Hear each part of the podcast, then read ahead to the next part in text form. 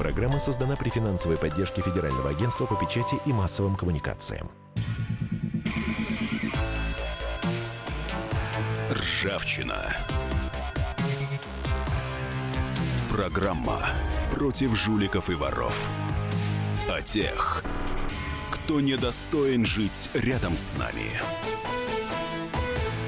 И микрофон обозреватель комсомолки Владимир Варсобин. Богатая выдалась вот эта неделя после предыдущей программы. А, много интересных тем, и мне понравилось, ну, мне всегда нравится в кавычках, потому что что может быть в этом приятного? А, мне понравилась история, а, которую я объединил, вот несколько историй, которые я объединил общей темой. А государство затыкает финансовые дыры деньгами граждан. В общем-то, она это умеет и любит. Это вот возьмите, допустим, заморозку накопительной части пенсии. А, заморозку пенсии вообще имеется в виду рост. Сейчас выдают утешительные 5 тысяч, будут выдавать через некоторое время. Но, по сути, это тоже ничего хорошему э, не приведет и не обещается. Государство, в принципе, все свои проблемы решает с помощью нас. А, я задался вопросом, глядя на несколько тем, а, на несколько историй. Это финансовый кризис, последствия финансового кризиса или последствия всероссийского воровства. А, и э, на эту, э, сначала мне на эту мысль а, натолкнула история с Реновой. Э, дело в том, что утром 5 сентября сотрудники ФСБ пришли с обысками в офис группы компании Виктора Вексельберга Ренова. А, идет речь о том знаменитом деле а, бывшего главы Коми Газера. И эта история стала очень любопытно а, разворачиваться. Давайте послушаем сюжет, что уже произошло. Справка на радио «Комсомольская правда». Утром 5 сентября сотрудники ФСБ пришли с обысками в офис группы компании Виктора Вексельберга «Ренова». По данным следствия, подозреваемые передавали бывшим руководителям Республики Коми вознаграждение за установление максимально выгодных тарифов на тепло и электроэнергию. Кстати, в настоящее время эти руководители являются фигурантами уголовного дела о преступном сообществе Гайзера. Общая сумма взяток в деле Ренова составила более 800 миллионов рублей. Были задержаны управляющий директор группы компании Ренова Евгений Ольховик и гендиректор, входящий в ее состав компании Т+, Борис Вайзенхер. Фигурантом уголовного дела стал также гендиректор Вимпелкома Михаил Слободин, который в данный момент находится в Лондоне. Сейчас он объявлен в розыск. А в этой информации ключевые слова э, тарифы на электроэнергию и тепло.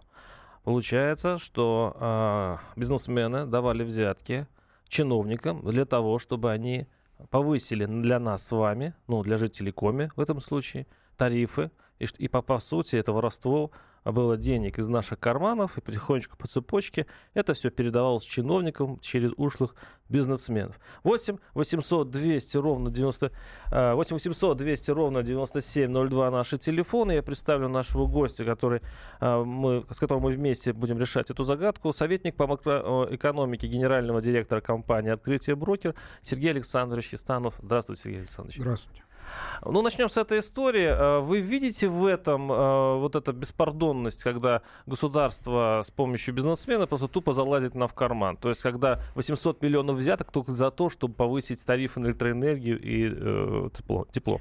Ну, вот как в свое время очень хорошо сказал Казма Прутков, зри в корень, да. Вот, зри корень. Скорее всего, подробности вот этой истории, которую вы озвучили, станут понятны еще не скоро. Обычно такие дела длятся довольно долго. Но давайте попробуем разобраться, а почему такое происходит. Ведь на самом деле самое интересное в любых таких делах это ответ на вопрос «почему-то». А вот корень этих проблем лежит в том, что во многих отраслях, особенно это касается ЖКХ, тех же самых тарифов, у нас почти полностью отсутствует конкуренция.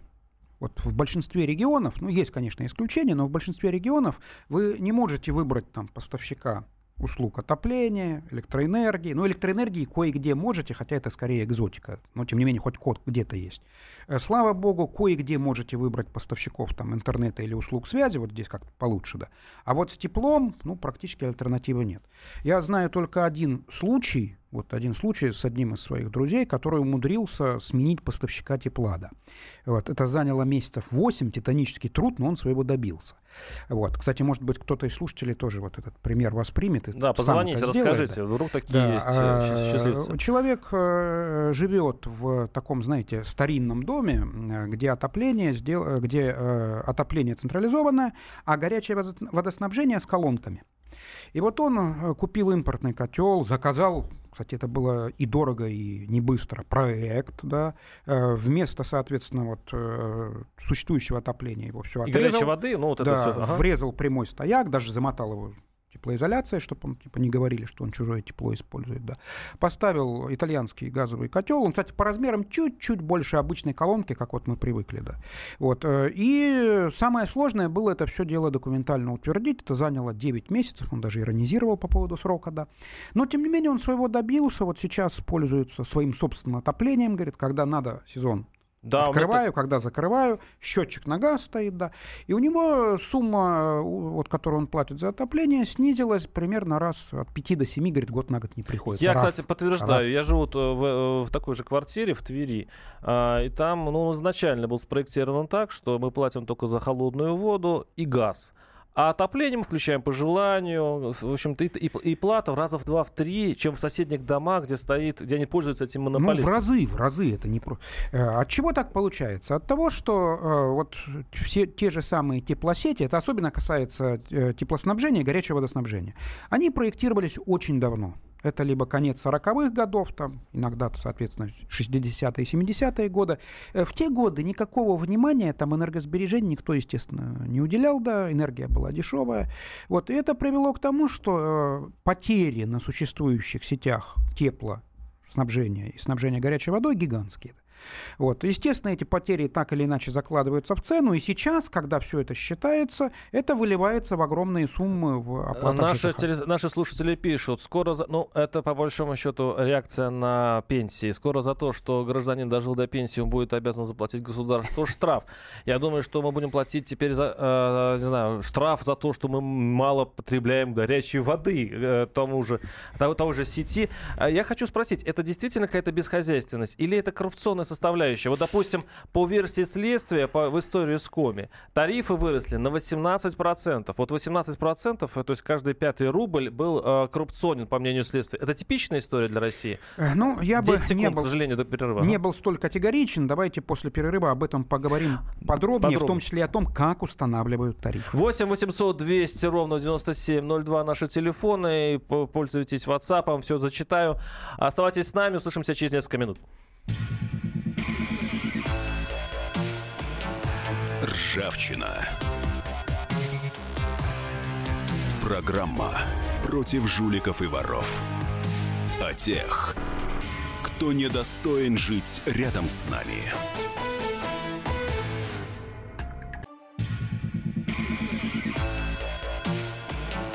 Ржавчина.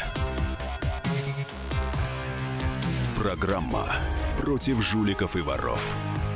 О тех, кто недостоин жить рядом с нами.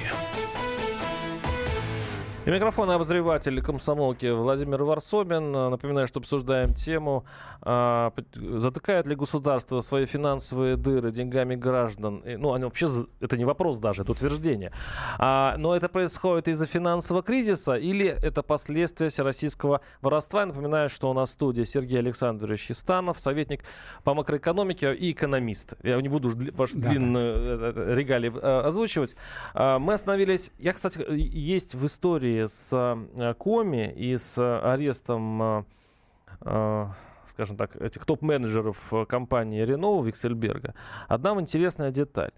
Обвинение утверждает, что они платили руководству Республики Коми взятки для того, чтобы чиновники повышали жителям Коми тарифы. Есть подозрение, что это происходит в России достаточно часто, хотя бы потому, что тарифы в принципе одинаковые.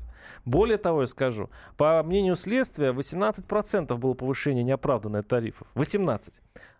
А, но эти тарифы мало чем отличаются от соседних регионов. Ну, можно, можно, можно а, предположить, что такие схемы когда, когда бизнесмены оплатят чиновниками, они повышают для нас тарифы на тепло и воду и так далее, работает и по всей России. Смотрите, давайте посмотрим в корень, от чего это идет. Это идет, скорее всего, от того, что в системе ЖКХ где, собственно говоря, эти тарифы так или иначе применяются, э, почти полностью отсутствует конкуренция. Вот. А дальше, ну, есть даже такая, такая поговорка, популярная в 90-е годы, я вот, кстати, вспомнил. Э, искусство дружбы не финансируется по остаточному принципу. Да. Вот, э, практически это приводит к тому, что компании, которые занимаются тепло, электроснабжением, устанавливают те или иные неформальные связи, угу. ну и дальше, опять-таки, называть это так, как назвали следователи, или, назов... да, или называть это, есть, кстати, красивый экономический термин, он даже в экономической науке используется, административная рента. Да. Угу. Вот красиво, красиво звучит. Да. Это обозначает, это чуть шире, чем взятка, это означает рантье, все формальные... Административный рантье. Нет, нет, нет, нет не рантье, Я понимаю, да. Ну, живешь просто на ренту, да. Э, это подразумевает все формальные ну, и неформальные платежи за право заниматься какой-то деятельностью. И вот, к сожалению, здесь тоже э, есть доля вины на, в общем-то, всей системе, в том числе и регулирование этого вида деятельности. Э, а связано это с тем, что система требует от компаний, которые желают предоставлять такие услуги, э, выполнять, выполнение избыточных требований. Вот многие виды... Э, они, кстати, специально заточены требования, чтобы выбрать ту компанию, которую тебе хочется Скорее, выбрать? они заточены даже жестче. Они заточены так, чтобы никакая другая компания Я просто не, бал, не могла их выполнить. Я про вот это. тоже житейский пример, очень смежная сфера, да. Один из друзей, вот в одной из областей недалеко от Москвы, да, э, на дачу проводил газ. Вот по улице проходит газовая труба. Угу. Вот. Э, ну, во-первых, сколько это стоило? Там трубы на глаз, ну, может быть, метров 40. Стоило это 50 тысяч рублей, да. Причем самым дорогим была не труба. Труба-то как раз стоила недорого, и сделали ее с утра, и к обеду уже готов было. Э, проект. То есть от него потребовали проект, как будто он собирается какое-то предприятие серьезное подключить. Причем в специальной фирме, кради... да. единственной кредитованной у, да, в этой службе, да, которой да, запредельные да, да. тарифы. Ну, поймите, ну, 40 метров трубы 50 тысяч рублей стоить не может. Это явно запредельно. проект. Это вместе с работой, а. но там сама труба была копейки. Yes. И трубу прокладывала еще одна организация. Там все очень дорого а эта система правильно. специально так сконструирована, чтобы нас обокрасть, получается? Нет, отчасти это исторически. Ну, вспомним советские времена. В каждом населенном пункте, райцентре, области была одна организация, которая решала ту или иную, э, иную задачу. Дальше ввели сертификацию. Причем цель-то была благая. Вот недаром говорят, что благими намерениями э, выслана дорога в ад. Что типа защитить, чтобы там некомпетентные не могли и так далее. Де-факто это привело к тому, что практически везде, за редчайшим исключением, вот может быть Москва, Санкт-Петербург, несколько там больших областных центров и все, наверное, да, э, в каждым видом деятельности занимается одна организация, вы выбрать просто не можете. Угу. И вот вы много раз повторяли ц, ц, э, выражение завышенные тарифы, вы будете смеяться, но научным, э, научное решение задачи, как определить в кавычках справедливый тариф, не существует. Вот если кому-то, в том числе следователям, удастся это сделать, им нужно срочно уведомить Нобелевский комитет. Да. Вот, ну чтобы ничего, получить, ничего. Наши следователи... Же премию присудят. Они опытные, ребята, я вас уверяю. Вот. 8 800 200 ровно 9702. Никита, слушаю вас. Здравствуйте. Здравствуйте, Никита Ставрополь. А, я, наверное, один из тех человек, э, как и вы, наверное, которые пользуются, точнее, э, живем в доме с индивидуальным отоплением, угу. но не за скажем так, не, не из своего кармана, а так пришлось, что у нас существует э, такой микрорайон, и он не один у нас в Ставрополе, где строятся дома уже ну, с включенной этой функцией, скажем так, многоэтажные дома с индивидуальным отоплением, где мы платим только за воду, свет, соответственно, и газ. Вот. Э, и да, все хорошо, и замечательно, и нам удобно в любой момент э, добавить тепла, скажем так, либо выключить от ненадобности.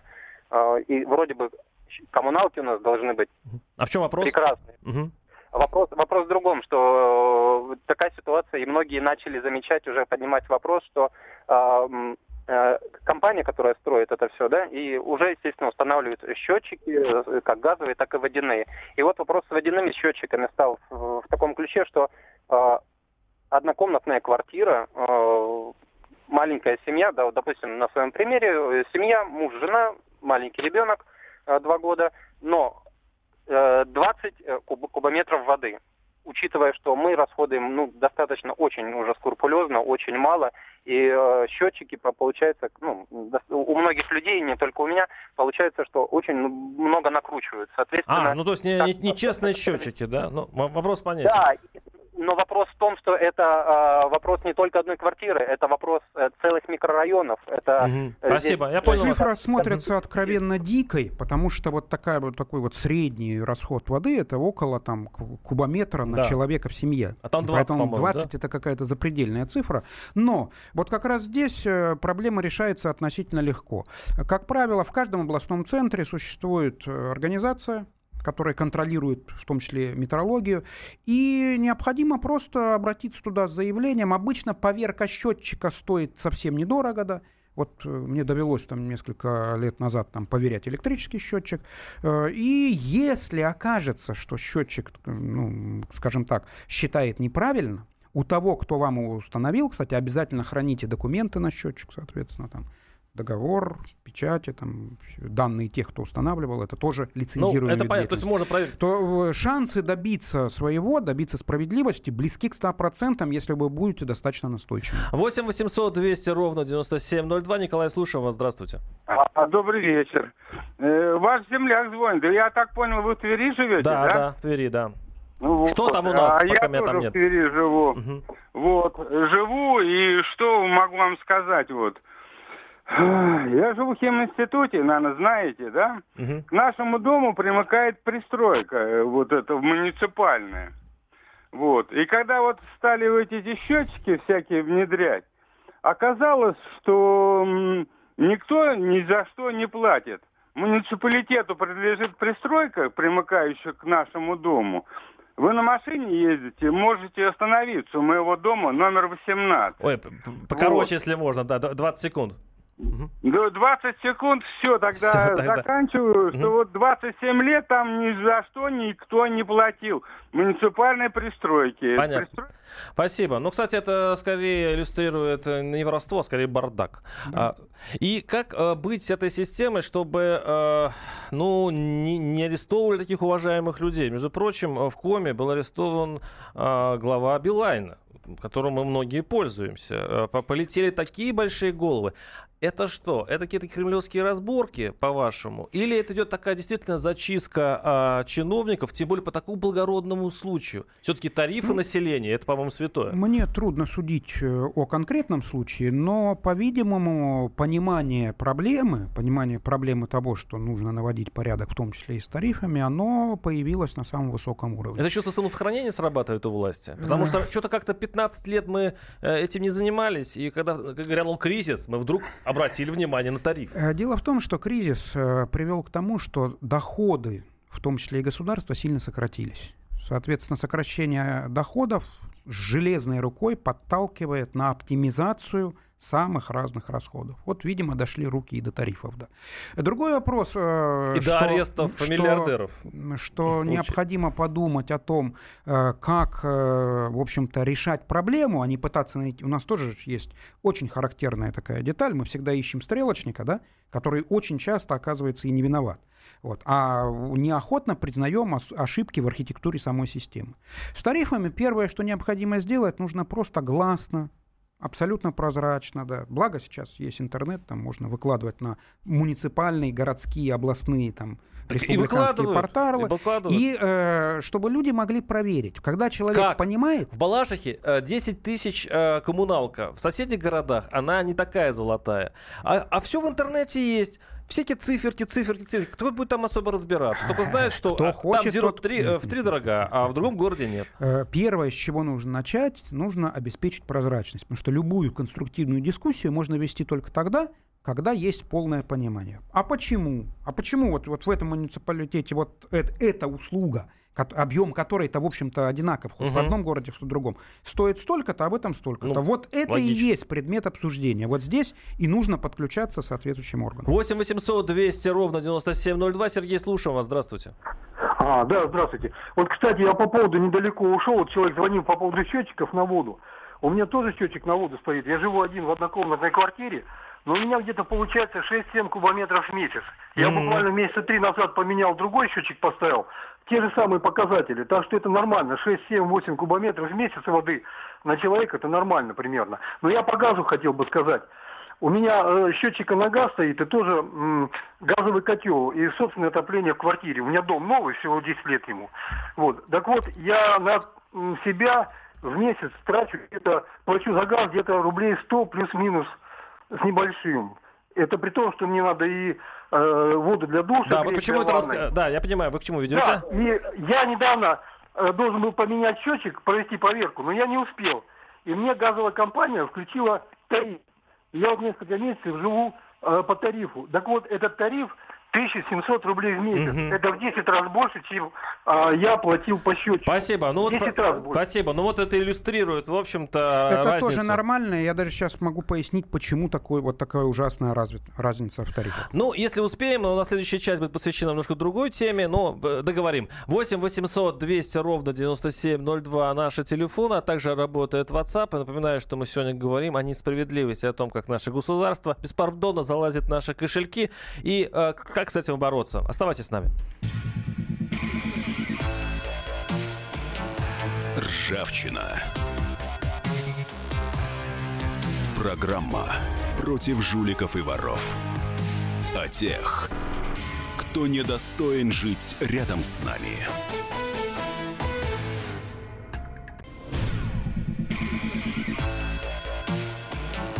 Ржавчина. Программа против жуликов и воров. О тех, кто недостоин жить рядом с нами. У микрофона обозреватель комсомолки Владимир Варсобин. Э, тут меня критикуют э, за... Я не радийный ведущий, я пишущий человек, поэтому бывают у меня а, речевые ошибки, так что приношу извинения. А, так, ну, наши слушатели э, пишут не только про меня, но и про Конституцию. Недра страны кому, при... Э, недра э, страны кому принадлежат по Конституции? С какого перепугу меня дерут, как липку, эти «Газпромы», ЖКХ, энергетики? А, я напоминаю, что у нас в студии Сергей Александрович Истанов, экономист, и мы сейчас закончим тему с теми несправедливыми тарифами. Но и, и все-таки, что делать с этой несправедливой системой, когда иметь свой газовый котел и воду намного надежнее и дешевле, чем связываться с этими, со всеми этими энергетиками и поставщиками. Ну, к сожалению, изменить что-то быстро вряд ли получится. А делать нужно следующее. Нужно не на словах, а на деле развивать конкуренцию. Когда у вас будет на практике выбор хотя бы из двух-трех поставщиков, тепла, соответственно, электроэнергии, водоснабжения.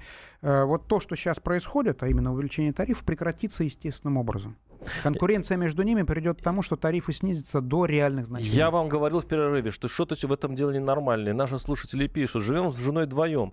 На холодную горячую э, воду уходит по 2 куба. Воду не экономим. Я не представляю, как можно тратить воду по 7 кубов. А, вот, а, а наши слушатели 20. Мне кажется, какая-то беда есть сейчас с счетчиками. Вот абсолютно и поддерживаю, кажется... поскольку я тоже, я живу один, и тоже у меня есть счетчики. У меня получается около куба, редко-редко чуть больше. Господа э, прокуроры, исследователи, исследователи, э, все-таки посмотрите по счетчикам. Если там есть какая-то системное уже э, злоупотребление, и они делают счетчики специально для... А, ну, давайте я, я поиграю в, в эту...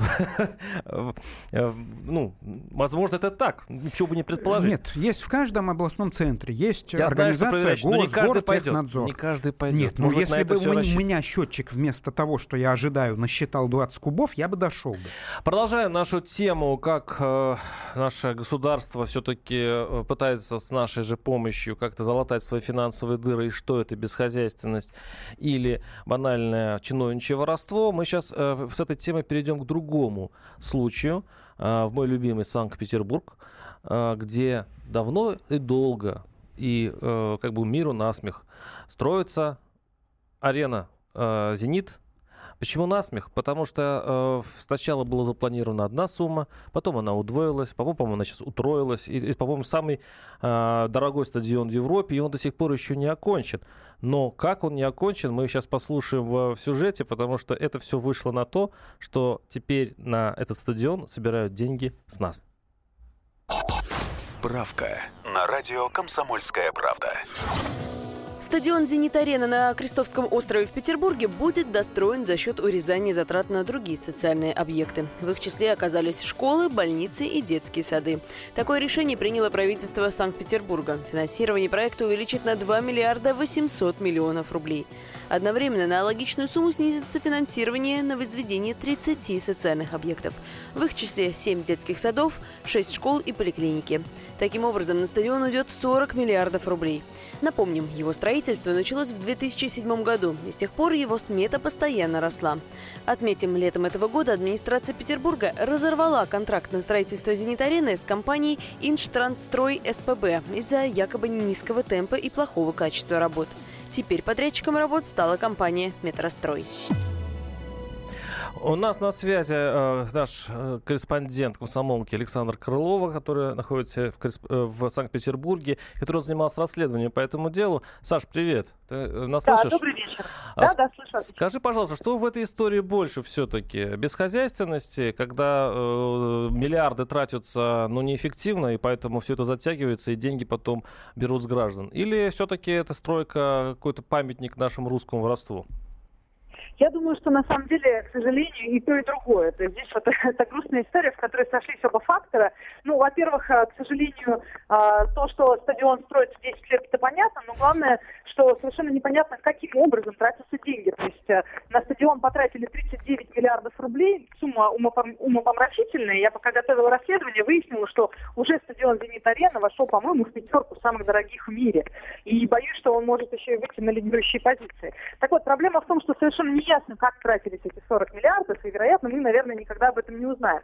Но причина, одна из причин, по которой вот так все печально сложилось, заключается в том, что стадион, ведь э, проект его подписывали еще в 2005 году, если не ошибаюсь, до того момента, как Россия получила право на проведение чемпионата мира по футболу. И таким, э, таким образом получается, что вот тот стадион, который начали строить, и вот этот стадион, который сейчас горем пополам заканчивает, это вообще две разные истории. Потому что в процессе, то есть стадион и проектировался, и строился одновременно. Об этом мне рассказали в компании «Иштранстрой», это бывший генеральный подрядчик. И, в общем, доводы их довольно разумны. То есть они мне объясняли так. Мы строим стадион, нам поступают новые правки. Мы их учитываем, переделываем какие-то дополнительные помещения, что-то переоборудуем, потом нам приходят новые поправки, новые пожелания от властей Санкт-Петербурга, и этот процесс продолжался почти 10 лет. То есть, собственно, вот непонятно, почему до сих пор вот осталось меньше полугода до того момента, как стадион должен быть сдан, он должен быть закончен в декабрю, его по-прежнему затапливает, журналистов на стройку не пускают, мы вообще мало понимаем, что там происходит, но, судя по всему, ничего хорошего. И, э, кстати говоря, про затапливание стадиона, в августе в Петербурге были дожди, стадион действительно несколько раз затапливал, рабочие эти фотографии публиковали в социальных сетях. Так вот, смешно и грустно, но новый подрядчик а, заявил, новый генподрядчик, как объяснил, говорит, ничего, мы поставим крышу, дескать, и стадион перестанет затапливать. Ну, а, Саш, деле, да. скажи, скажи, пожалуйста, э, все-таки вот этот э, стоит 40 миллиардов рублей стадион. Это, по-моему, рекорд, да, европейский или нет? Ну да, это а, можно сказать, что действительно один из самых дорогих стадионов, но здесь проблема еще и в том, что а, сложно посчитать, поскольку изначально ведь а, а курс доллара он значительно изменился за эти годы. да, и почему, каким образом у властей пришла эта идея прекрасная взять деньги, э, снять деньги со строительства детских садиков и больниц и школ? Вот, э, ну, они не понимали, что, в общем-то, это достаточно странновато даже для России. Ну, на самом деле, я думаю, что их очень удачно замотивировал президент России и а, министр спорта, которые пообещали, что они будут пристально за стройкой следить, и в любом случае стадион нужно заканчивать к концу 2016 года. А, поэтому вариантов, э, вероятно, у чиновников других не было. Здесь проблема в том, что бюджет уже фактически не изменить на этот год, а деньги откуда-то надо изыскать. То есть потратить, потрачено э, почти 40 миллиардов, а стадион не готов. Что делать? Хорошая идея забрать деньги в кавычках хорошая. Забрать деньги у детских школ, у, у, у школ, у больниц, у поликлиник. То есть вот, собственно, у объектов... Э, И как жители э, Петербурга отнеслись к этой истории? Ну, знаешь, уже жители Петербурга смирились, их мало что может удивить. Конечно, была волна возмущения, но 2,6 миллиарда – это серьезная сумма. То есть там речь идет о том, что 8 школ фактически поставлены на паузу, стройка остановлена, когда они будут достроены или построены с нуля большой вопрос. То же самое 14 детских садов. То есть все это под вопрос. 14 детских садов. С ума да, детских садов. Угу. Да. Но, но, зато, но зато мы строим стадион, который стоит 40 миллиардов. Ну, Понятно. это Россия. Ну вот э, так грустно с нами была Александра Крылова, корреспондент комсомолки в Санкт-Петербурге. Сергей Александрович, как это можно комментировать? В принципе, комментировать-то нечего ну. Единственное, что, наверное, стоит все-таки добавить, что эта проблема не только наша. Не только наша, даже в такой традиционно стране дисциплинированной, э, в общем-то, э, аккуратной и не склонной к коррупции, как Германия, такие казусы случаются. Вот пример — это Берлинский аэропорт, которые строятся тоже многократно продлевали сроки ну, строительства, ну, строится... смета превышена. Да, ну, конечно, не в 10 раз, но тем ну, не там менее из бюджета, Там из детских садов нет, нет, не, вот не с детскими садами там все в порядке, да, но действительно вот э, всех возмущает, там, правда, действительно сложная геология оказалась и так далее. Поэтому умеренное увеличение сметы на сложных объектах это бывает, и причем это иногда даже бывает никак не связано с коррупцией. Но данный случай «Зенит-арены», конечно, вопиющий, и вот это как раз тот случай, когда, возможно, правоохранительным органам стоит обратить пристальное внимание. Это, и... это, это, это кстати, история еще, еще иллюстрирует еще другую э, идею другую тему. Когда было много денег у государства, в принципе, они бы вполне засыпали бы этот котлован деньгами и быстро бы все-таки построили бы этот самый стадион. Но сейчас денег нет и пошли по миру. Давайте здесь школу э, остановим строительство, давайте здесь больницу э, и так далее, и так далее. А, вот почему государство все-таки не уклоняется от этих скандалов? Это ведь скандал. Или она чувствует себя достаточно ну, прочно? Дело в том, что отказаться от стадиона проблематично в силу того, что это международный проект, и дабы не терять лицо, приходится Перед идти миром, на такие ну жертвы. да. А, оставайтесь с нами. Сейчас мы э, уйдем на рекламу. 8 800 200 ровно 9702 наши телефоны. Услышимся через несколько минут. Ржавчина. Программа против жуликов и воров. О тех, кто недостоин жить рядом с нами.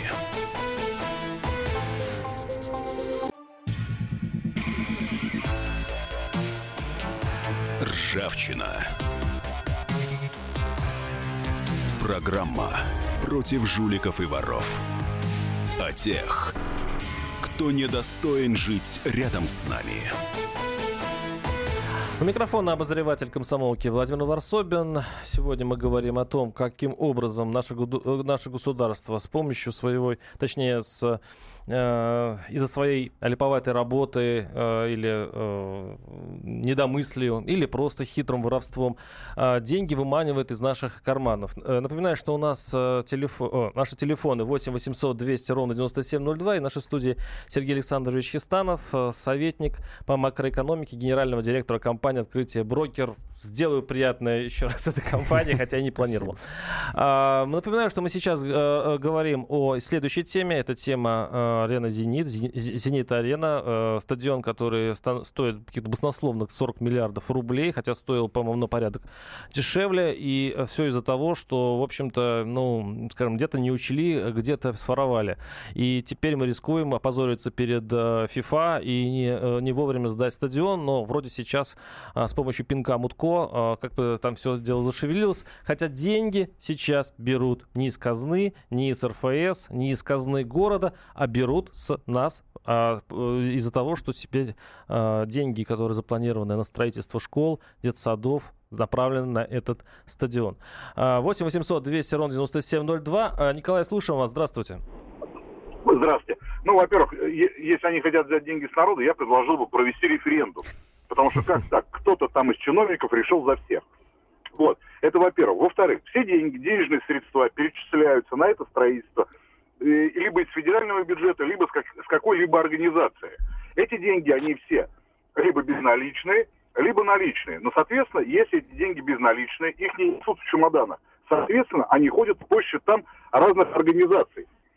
Вопрос, где находится наша налоговая инспекция? Это первый вопрос. Второй, почему не, не осуществляется строгий, строгий контроль и надзор за бюджетными средствами?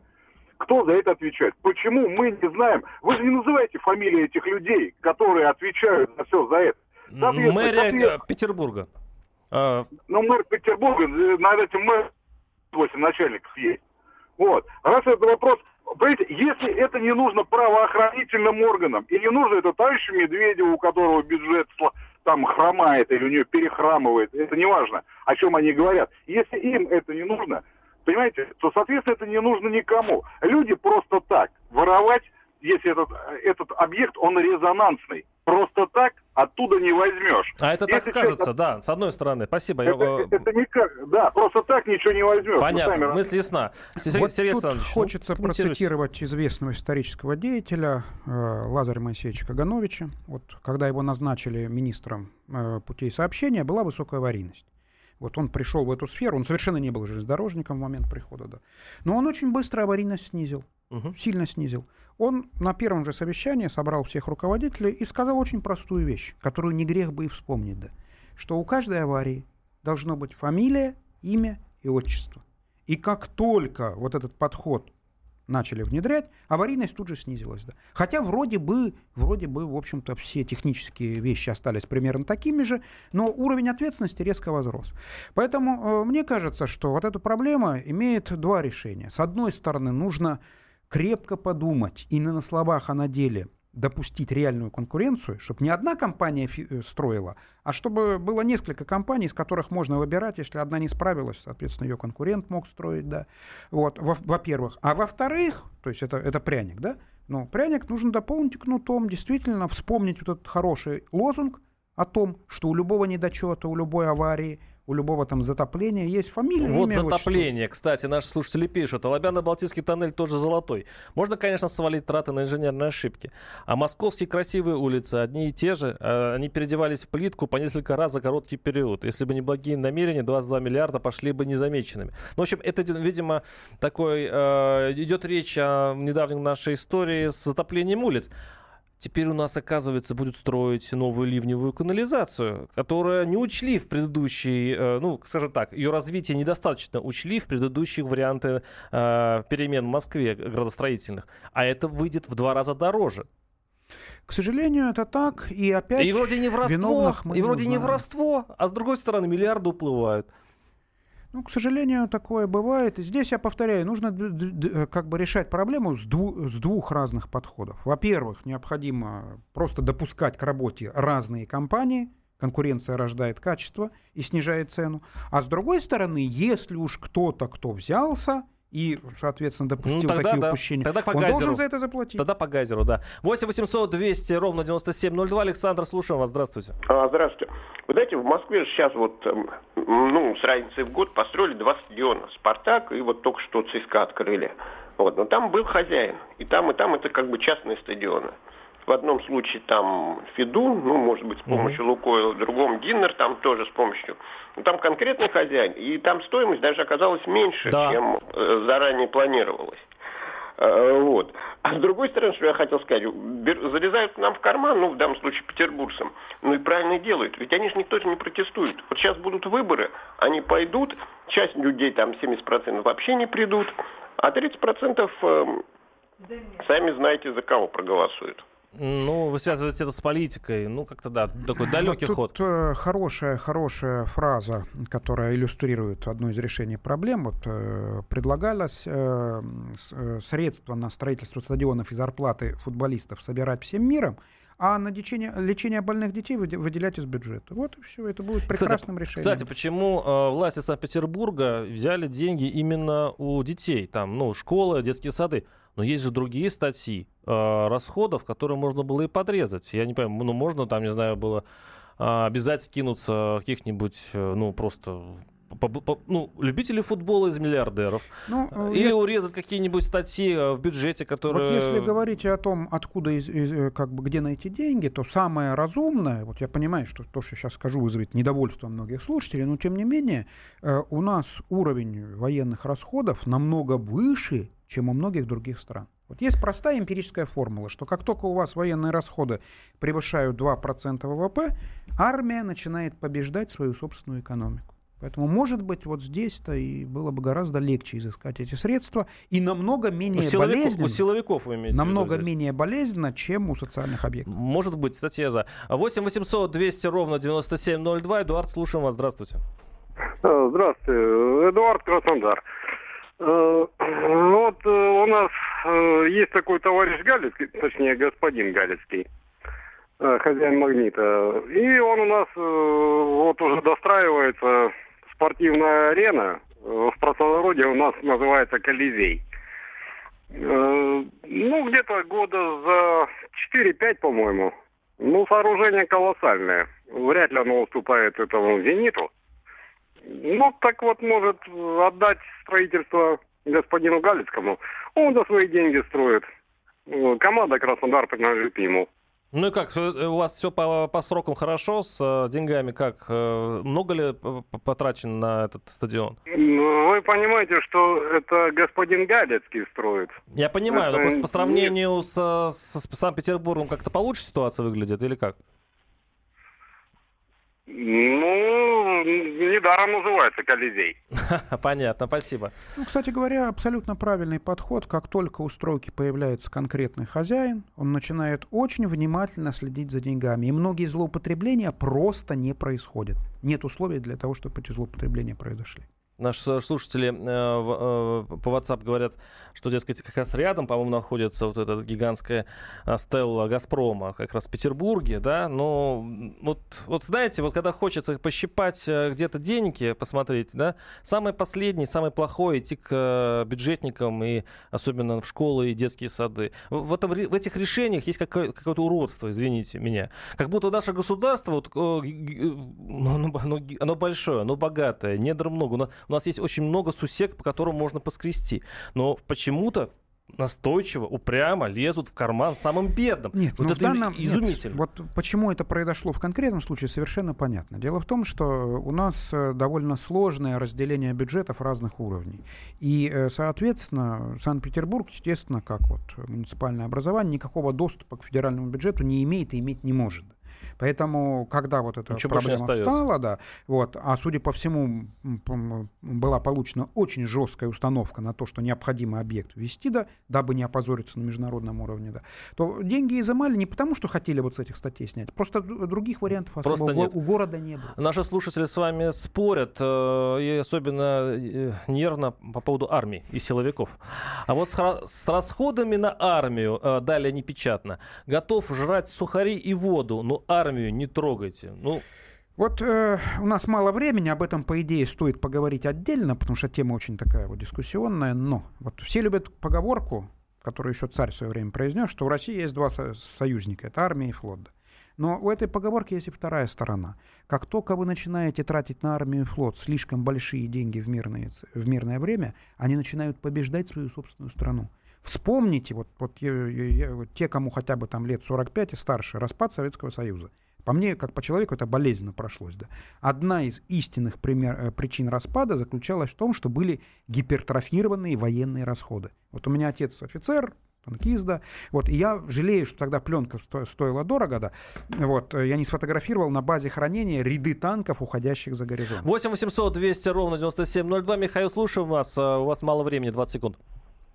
Здравствуйте. Я хочу сказать последнее в этой передаче, что пока у нас находятся такие экономические советники, экономисты, наша страна будет на самом низу. Вот все, что я хотел Спасибо. сказать. Спасибо. Вот и вам попало, Сергей Александрович. Ну, это распространенное заблуждение, поэтому я ничуть не удивлен. Это совершенно нормально. Да.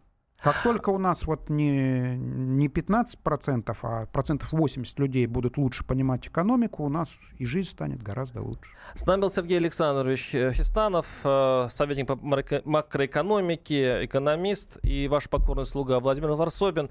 Э, услышимся через неделю. А, нет, услышимся мы уже завтра. Будет гражданская оборона, передача в 4 часа. Будет много неожиданного интересного. Оставайтесь с нами. А ржавчину услышите через неделю. Ржавчина. Программа против жуликов и воров. О тех, кто недостоин жить рядом с нами.